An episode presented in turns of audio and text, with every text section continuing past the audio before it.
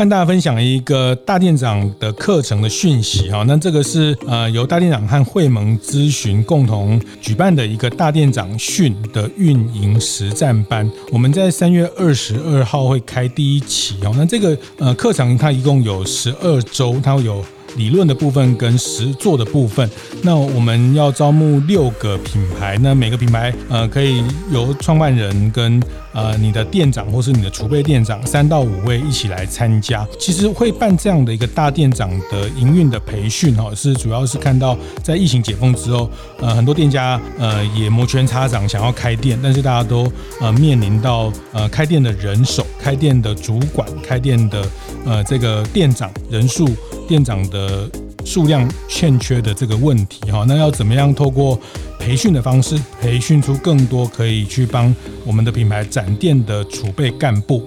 那我也理解有一些，特别是在中小型的品牌，我们可能相对比较欠缺一个比较完整的人资的部门，或是教育训练的单位，但是还是需要把店长培训起来哦。那大店长。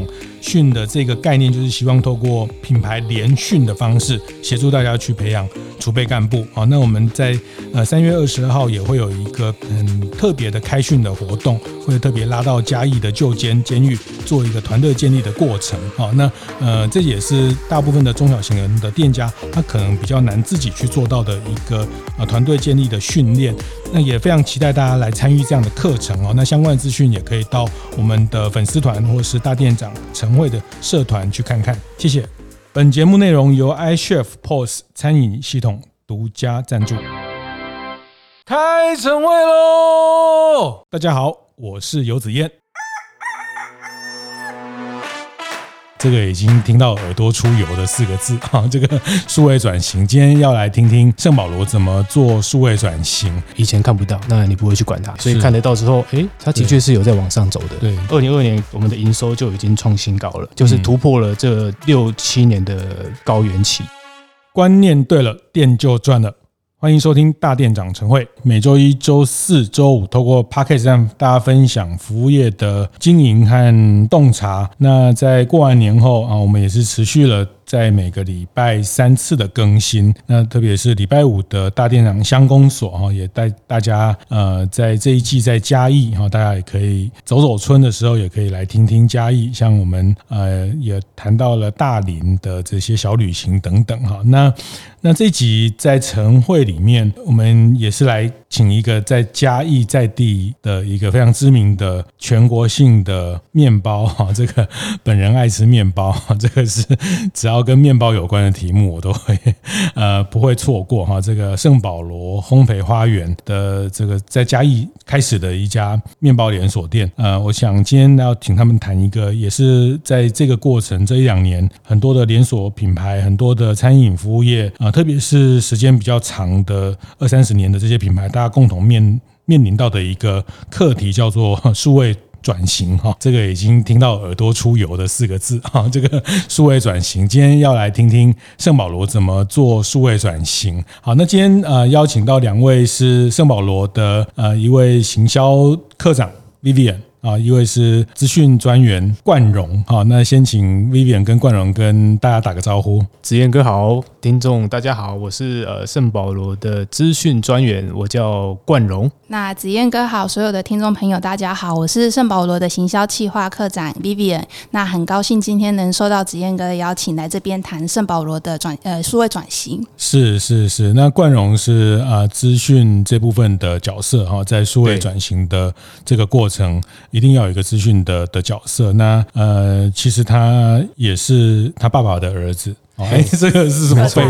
是什么废话？对对，这个呃，圣保罗创办人苏总的这个大公子哈。那呃，其实他他也是在这一年回来回来参与了这个呃启动了整个数位转型的一个蛮重要的角色。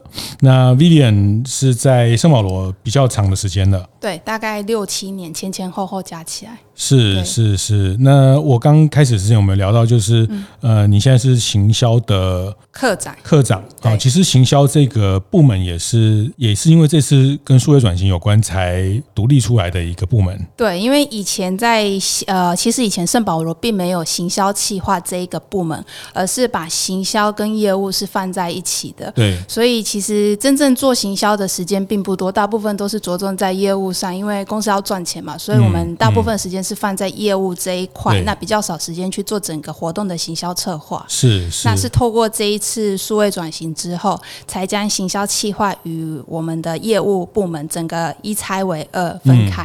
嗯嗯、那我这边也比较可以，就是专心的注重在行销企划这一块。就是过去其实大部分台湾的中小企业还是。要有业绩哈，就是要有这个业务这件事情啊，要要呃这个讲什么行销啦，什么做做社群啊，其实老板就说啊，这样业绩是会增加多少？哦，就是说最后还是业绩的这个这个成绩为为问哈，就是但是在这次数位转型，你们特别把行销这个角色。切割出来，在这一年里面，你你可不可以用你的感受讲？我觉得这个我们先谈简单一下，谈这一段，就是你觉得行销跟业务还是不太一样。不太一样，为什么要要区分这两个角色？呃，以前我在业务的时候，就是只想要赚钱，因为为了我的奖金嘛。哦，对。但是现在行销企划，我看的就不单单是我的奖金的部分，而是要考虑到整个圣保罗是不是会有成长，整个圣保罗未来的规划。嗯，所以他比较是会去思考说，我活动应该要怎么做才可以让不只是我官网、我门市全部都要成长？那我活动应该怎么做才可以带进人潮来到我们的门市消费？是。那我官网活动应该怎么做才可以吸引到客人进来？嗯，对，那也会去针对这一些活动去看它的数据，然后去分析数据，再做后续的一些行销规划。嗯，对。但以前做业务的时候，就只会看结果而已，并不会去注重它的过程。是是，我觉得这是业务跟行销企划最大的差别。为什么你们三十年成立三十年，第三十一年 才认为行销很重要？因为前三十年都是赚钱的，以前都是赚钱，就不会很仔细的去看。现在发现说，其实要花点钱才会赚更多钱。对，这次实验过后是这样子的结果。嗯，所以就会愿意更投入在行呃数位转型或者是行销企划这一块。是是是，呃，冠荣要不要讲一下？就是为什么刚好我们刚聊了一下，因为刚好这个呃，从二零二一大概十一月底左右啊，那其实我也跟大家分享，今天这次特别来圣保罗是在我们呃前几个月有跟这个数位总会数总的这个陈来柱校长，嗯嗯，我们有有做了一些分享，他那时候也谈了二代转型啊，这个数位转型的这些部分啊，非常精彩，那两集呃也也很棒的回回响哈。那他那时候。呃，我们跟他访谈完，他就特别有跟我提到说，哎，上次呃，因为建学团的关系，因为在大电影建学团，他认识了圣保罗的苏董，然后苏董就非常热情的，然后也也非常呃，这个三顾茅庐，就邀请他去成为圣保罗是。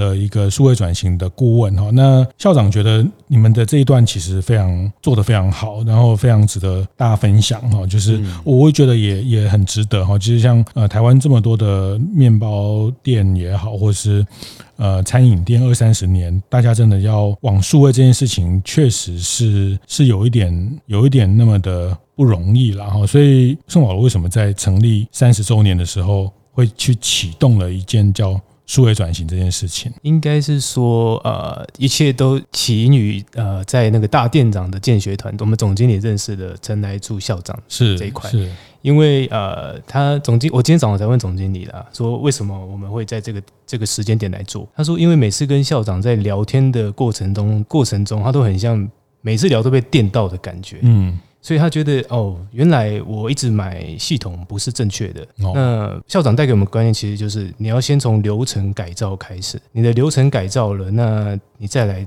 看你适合的工具是什么？是不是工具先行？哦，这样。那所以为什么会是在这个时间点？其实就是因为遇到了来助校长。嗯嗯嗯，不过刚好那时候你也回来家里。对对对，我本来在台北做工程师，是是资讯的部分写 App。对对对对对，嗯、然后哎，我本来想说，哎，城市写了四五年，想说，哎，家里可能呃也需要我的帮帮助啦。哦，那我想说回来应该是可以提供一些可能跟第三方的厂商跟他们。讲解要怎么呃开发可能真的需要的城市这一块。是我以为我回来不用写城市了哦，哎，殊不知回来还是在写，就是自己自己呃，因为因为应该说很多东西你不可能直接呃什么都要请外包厂商来做，是因为每一笔都是钱。嗯，那我有这个专业。嗯当然，就是简单的我就处理掉。所以这个是你爸爸已经设好了一个局，然后就先把你拉回来。然后我今天才发现，对啊，教授把这个 这个外部的顾问啊，陈来柱校长。不过呃，其实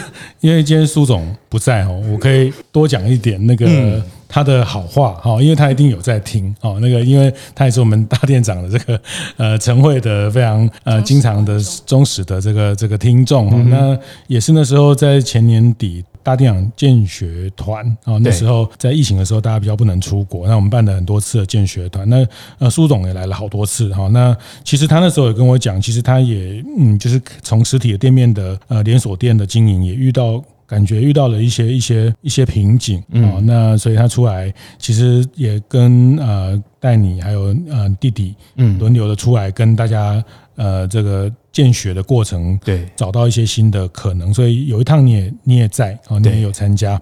其实我我我很佩服苏董哈，就是他是个面包师傅，是，其实他从自己做师傅出身，然后开店做管理。嗯然后做了一个连锁的品牌，在线上线下圣保罗 Q 饼，这个 Q 是为什么用 Q 哈？因为好像是嘉义县的身份证是 Q 对不对？Q 的开头，对对对 对啊，所以这个但是 Q 饼也是变成一个很在在嘉义的一个很特别的呃很鲜明的伴手礼哈。这个这件事情，那我我觉得他呃这这三十年的一个品牌的经验呃很不容易，我觉得特别是从一个师傅一个。做产品的角色出发，然后来做品牌，来做呃这个连锁的管理哈，所以呃在建学团里面，他也常常哎呃跟我讨论，然后哎听听很多行销，很多看很多呃这些不同的我们去参访的店家在做做这些行销哈。嗯，那我我刚听 Vivian 讲，其实如果这样严格说起来，就是说在圣保罗的呃满了三十周年的这个过程，这个这个才开。第三十一年就是开始做了数位转型，对，其实，在数位转型之前，其实也刚好先把品牌有做了一个整理。有我们在二零二零年末，哎，大概是二零二一年的时候，刚好台湾的设计展是在嘉义，对对对对，对，那我们就是搭上这一波设计展的风潮，是是，然后总店也做了一个更新，对，在嘉义市政府的协助下，就是把我们的圆环喷水店做一个转型，是，对，然后也把我们品牌的 CIS 那一些都有定下来。是是，那刚好呃，也趁着这个过程，这个这个设计也拿到了一个设计奖，IF 设计奖。趁着这个搭着设计展的一个顺风车，我们的那个喷水精品体验馆也有得到德国 IF 的设计奖。对，是是是，所以这个算是在数位转型前，在品牌这一部分已经有做了一些整理。对，其实，在那时候我们还不知道有数位转型这件事。那、嗯、那时候就是搭着呃设计展的顺风车，就是这样一直做下去，然后就发现，哎，慢慢的接轨到数位转型这一块。是是是。那有前面的这一块，其实在后面数位转型上做一些行销企划要做，也会比较清楚我们公司的 CIS 是什么，嗯，然后比较知道怎么去操作。是是是，Vivian 会不会简单？还是呃，我想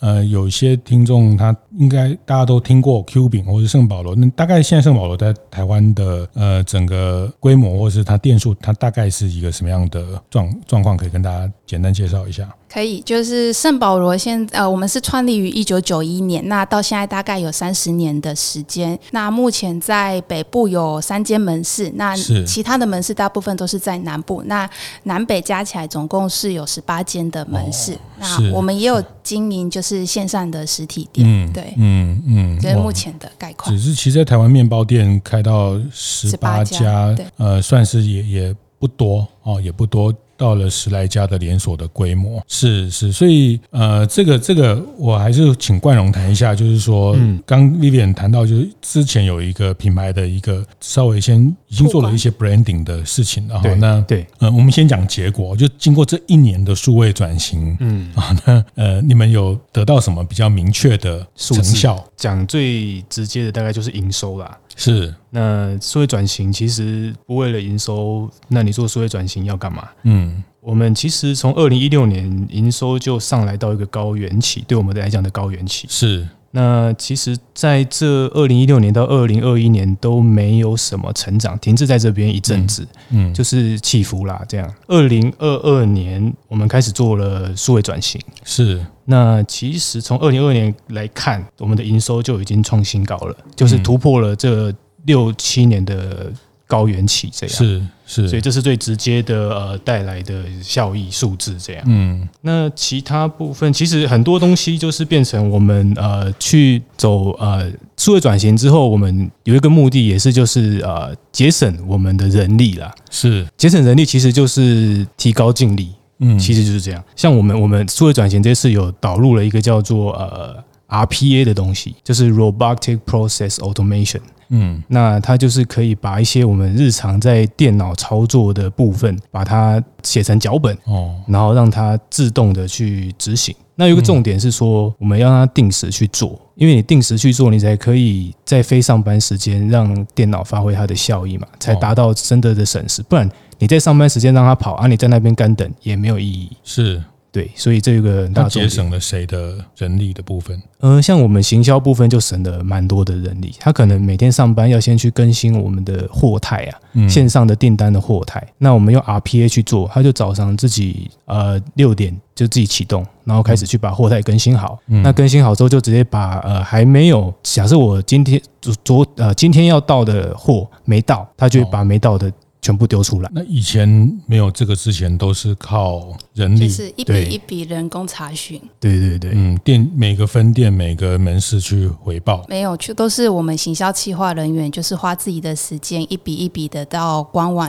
呃，到网络上去查询这一笔货到了没？那到了再把它回传到官网的后台系统。哦，所以其实手动的方式。对，所以其实，在节庆的时候，如果订单量很大，可能一天大概一两百笔的话，会花整个上午在做这一件事情。嗯。但是当导入 RPA 之后，我们的人根本不需要去做这件事情，是，而是交给机器，在我们还没上班的时候把这些事情做完，那人就可以把它拉出来，把这些人拉出来去做更多，可以去想。创意的东西，或者是行销的活动。是是是，所以呃，这个是人力的部分。那当然有部分是营收，总体的营收是呃有一个比较突破了这几年的一个一个比较高远的状态哈。那其实刚讲到从二零一六到二零二零二一也好，其实这五六年整个烘焙市场也是一个一个呃，我觉得圣保罗已经很厉害，没有没有往下这个其实要维持平持平已经就就很不容易了哈。因为包括大家都知道这几年呃，像全联的投入，是像这个。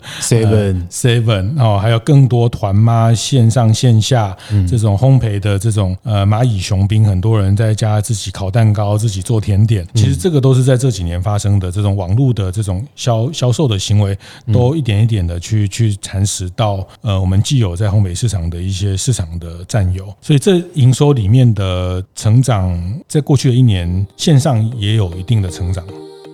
节目进到这里，稍微休息一下，和大家分享节目合作伙伴 iShift 的相关讯息。员工薪水怎么算？支付方式是不是越多越好？身为餐饮业老板，你是否常遇到许多财会上的难题，却不知该如何处理呢？我们的节目合作伙伴 iShift 与企业教育机构艾斯博合作，以开店最常见的财会问题。为主题，从多元支付的优劣到薪水如何发放计算等，将多种开店必备的财会知识整理成了三篇系列文章，不藏私底，分享各种常见迷思与情境，相信对于餐厅乃至各种服务业的经营者而言，都有相当多的帮助。目前文章都已经上架完成，有兴趣的大店人们，欢迎到 iCHEF 的官方部落格上看看哦。所以这营收里面的成长，在过去的一年，线上也有一定的成长。有，就数据来看的话，其实我们今年，呃，二零二二年就比二零二一年在官网的成长就已经成长了两倍。哦，对，营业额的部分。嗯，那像赖的人数，因为我们也着重在做官方的赖，那赖的话也相较于二零二一年成长了快五倍的数量。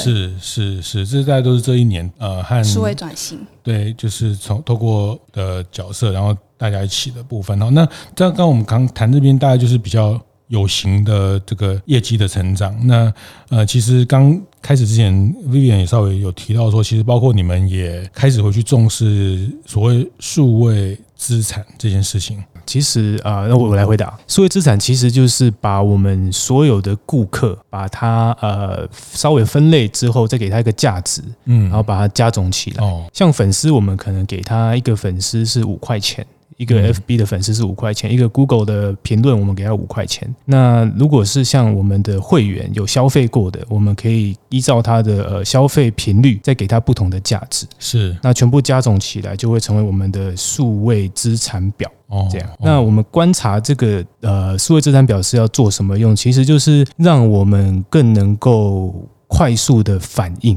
嗯，因为我们可以随时观察我们的数位资产表的变化。嗯，我们以前从来没做这件事，是就是直接营收出来。好，今年呃这个月是。以前我们有会员呐、啊，对不对？对，有就是一个会员数这个概念而已。其实也没有去观察它。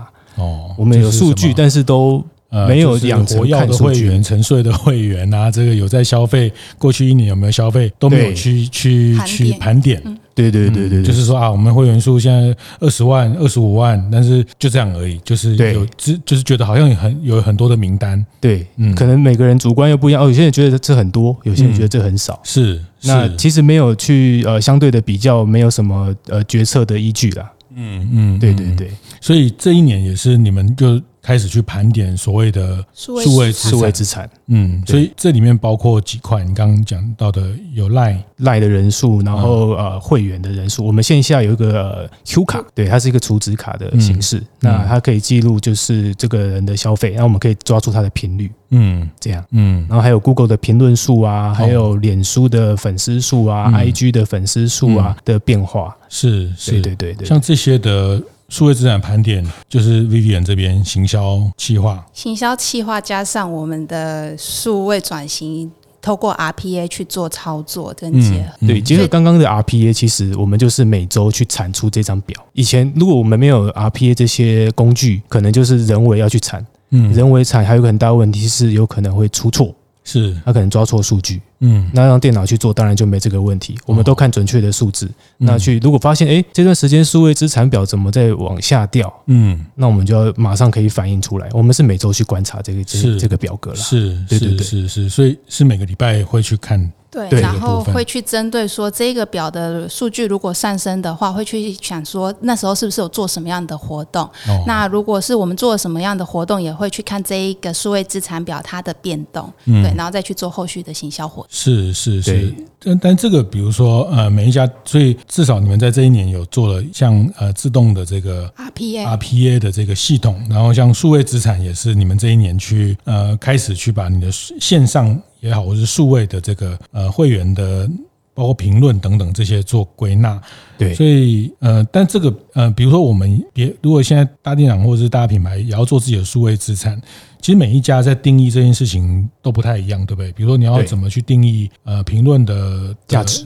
的价值，对，这个要怎么去去看待？其实这个这是蛮好的问题，就是其实价值呃，你的定义不是太重要。哦，因为你是要定义完之后来做相对的比较，嗯，不是它绝对的数字的意义，我要看的是它的资产的变化。哦，对对对，嗯嗯，对嗯，所以它的五块啦、十块啦，其实每一家我们五块、十块也是大概一个随便抓的值，嗯，就是蛮就主观上认定说，哎，我们可能对。可能对我们的价值是什么？对对对，他可能可能只有评论，那对我们来讲价值就不会给他太高嘛。那如果是有消费频率，可能到一年二十次的，我们可能给他一万块的这个顾客价值。哦，这样，嗯，对对对。但是重要的是它的增长这件事情是比较关键的，对，是。还有它的波动幅度，嗯嗯，就跟自己比，跟自己的上个月、两个月、三个月前比。但我觉得有一个蛮神奇的事情啊，就是其实我们开始去观察它之后，对，我们会去调整它，呃，调整我们的策略啦。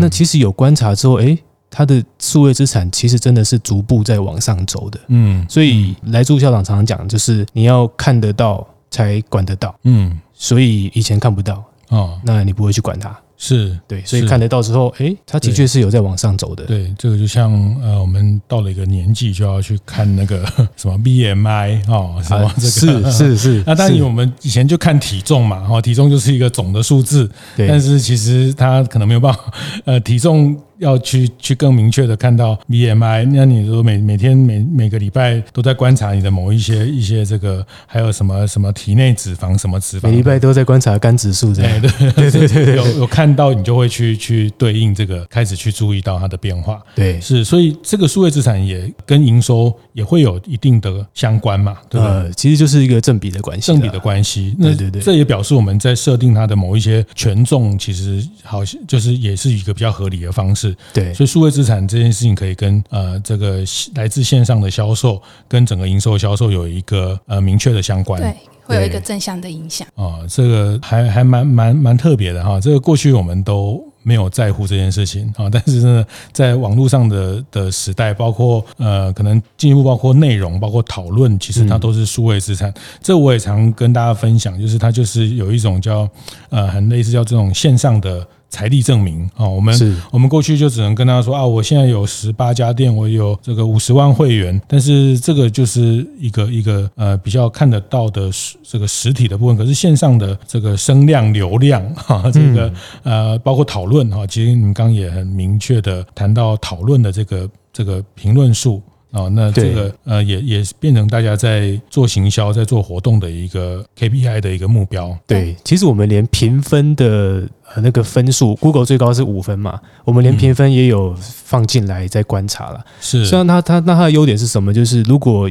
突然间涌入很多负评，嗯，我们也会马上发现，哎，本来都是四点九分的啊，怎么突然间变成了？四点三分，一个礼拜内变成这样，嗯、那我们也可以及时的去发现。是是是是，所以这个是。在在数位上，这里面一年里面比较大的变化。那在门市端呢？门市端有因为这样的数位转型，呃，带来的一些效率或是一些呃比较明显的不一样，会是什么？这个可以举一个例子来说，就是像赖的官方账号，我们以前是一家门市就有一个赖的官方账号，对，所以圣保罗有十家、十八家门市就会有十八个赖的官方账号。那在做数位转型之后呢，我们是把赖的官方账号统一起来，就是交由总公司的行销部门去做管理。是。那门市端呢，他就是一开始他们是很反对的，嗯因为其实这个赖的官方账号也可以为他们带来一些些的业绩。我们后来就是把它统一是总部管理之后，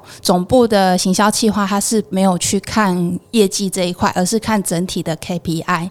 那门市的赖做什么呢？门市的赖他就是去做一个赖的社群。嗯，对。那他去经营在地化的客人。是，那客人是顾客，可以透过赖的社群去购买预定面包，或者是可以跟门市人员做一个互动。那门市那边如果有一些呃，可能今天。多的惜福面包，就是可以在赖社群上面做一个活动，那跟他们的在地客产生一个互动。是。那一开始其实我们并没有很看好这个赖的社群，那后来发现这个赖社群其实是可以为每一个门市每天都带来业绩的。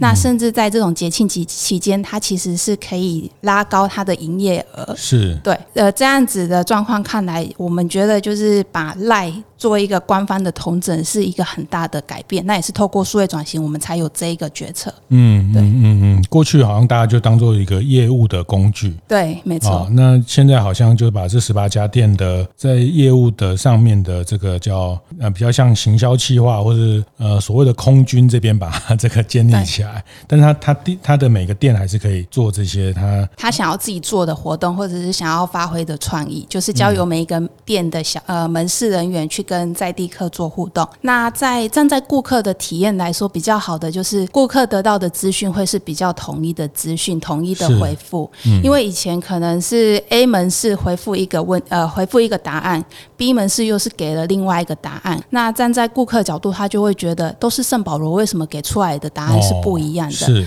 那当我们是统一由总部去做管理之后，其实给出去的资讯也是会是统一正确的。嗯，嗯，那其实也减低了门市的这些工作的对没错负担，统一把这个所谓的客服端放在总部，对，就整合管理，整合管理。那这样大家的消费的体验、品牌在沟通会比较一致。是是，其实我也看到很多店家常常有这种困难哦，就是呃，一个是赖的群哈，就是说鼓励，当然鼓励每个店自己去去开拓业绩，但是就是会有这种回复上的，大家知道哈，现在这个时代，呃，你你每一家店都代表。了官方啊，这些回复的东西大家都会截图，它会变成这个呃，如果每一家店有不同的做法，或是呃沟通不够清楚的时候，或是这个每个状况，呃，那它常常就会形成在品牌的一种呃体验上不同的的落差，嗯。包括像粉丝团也是哈，有些店呃会是每家店都有自己的粉丝专业，对，那我们就是也是统一，也是统一，对，然后粉专就是专由一个客服去做回复，那这样顾客得到的资讯不会说我今天得到这一个答案，隔天答案又不一样的，对，所以我们把所有的一些数位工具整合之后，在顾客体验上，他们其实也可以得到比较好，呃，在数呃在顾客体验这一块也可以比较优化它，是是是是，这是一致性的的部分啊，所以就是这个是在我们。启动第一年就就得到蛮明显的效益。对，应该说，呃，我们一开始其实我们内部也是在挣扎，要不要整合成一个啦。对，那其实，呃呃，当然，来助校长给我们这个建议，说要统一入口这件事情。哦，那其实还有一个很大的效益是，我每家店自己经营自己的 Line@，他如果店一忙起来，谁要回复讯息？是是是是，一个讯息常常早上一传，晚上才回。嗯，那这就是天下武功，唯快不破。我们把它整合起来之后，品质也提升，回复品质是统一的。刚刚已经讲是统一的，嗯，那我们回复速度是快速的，是，所以呃，怎么看都会是比较好的选择啦。所以目前还是用真的人去回复。对，客服还没有去透过，比如说一些呃聊天机器人或者这样的一些。其实我们最近有在研究了，嗯，就是用 Chat GPT，对，看能不能去把它做呃训练这个 AI，嗯，然后去达到智能回复。因为其实我如果用 Line 自己的智能回复，它其实也不是智能回复，哦，它顾客问的很多是我们的专业 know-how 嘛，哦，说你的中芋泥蛋糕呃效期是多少？嗯。你你那也没办法回复这种讯息，嗯，所以当他如果是随便呃回一个呃罐头讯息，那其实不会提高客户的体验的。对，那我们还是选择先用人工的方式来回复。是是是，那其实其实呃接下来他一定会进入到这种机器人的回应哈，甚至语音的回应都，但是它前提也是要先去把这个先做好整合，这个统一的的入口这件事情。对对，是是。就像我打开我的 Line。我之前之前圣保罗有十八个 Line，嗯，我一查圣保罗，摊开十八个官方账号，嗯，我到底要加哪一个？嗯，哦，对，这也是会造成顾客的困扰啦。嗯，对对对对，嗯对，所以他他一定会有一些一些反弹，是是，因为怕共享了之后他没有办法掌握，他每个人都觉得这个是他自己建的群，对对。是，而且社群跟 Line 其实有一个很大的差别是，呃，会有一个群呃。众人的一个效应啊！哦，如果我在社群里面，我喊加一，对，是社群里面一千个人就一千个人看到这个加一。是我 line it，我没办法，我只是我我一个客人下定了，没有任何人知道，嗯，它不会产生一个加成的效应。对，所以社群有一个很不一样的感觉是在这边，跟经营 line it，所以我觉得也是蛮值得大家去去。所以你们选择用 line it。我们选择总部是用官方的 Line，但是我们把门市门市是放给他们去做 Line 的社群。哦，那其实 Line 的社群，我觉得很重要，要做的是口碑行销。是，当有一个人吃了好吃，他在 Line 的社群说：“哎，我今天买了这一个蛋糕，这蛋糕很好吃。嗯”那其他这个社群里面看到的人，会不会也跟着去买？嗯，这个就是一个口碑行销的效益。嗯，就是或是类似。团妈的这种，对，他社呃赖社群就是一个团妈的概念。像我们每一家，呃，我也加入好几个哈，因为了为了要观察哈。是，比如说这个便利商店啊，这个 Seven 或者什么，他们也都会。嗯，那他也是希望扮演类似这样团购的角色。但是在 Light 部分，就是你们这今年又做了变革，把它变成是一个从中央从这个总部这边来。去做管理，去做管理是是好，我想这这段大家先先呃评判一下，就是说我觉得呃一个三十年的面包店，然后呃其实业绩也一直都很稳定啦。我我觉得坦白讲，呃这个圣保罗这个团队非常非常认真，然后他们的呃在品牌上的努力，苏董的不断的学习啊，我觉得苏董啊非常非常热爱学习，然后也一直。从外部得到很多的的学习的养分跟刺激。这次的数位转型的部分，呃，这部分这集我想先就让大家稍微诶感受一下他们这样一年的成绩。不过我接下来呃，在在在下一集要继续跟两位再聊聊这件事情，就是啊，大家都知道数位转型很重要啊，但是这怎么开始啊？那什么先开始啊？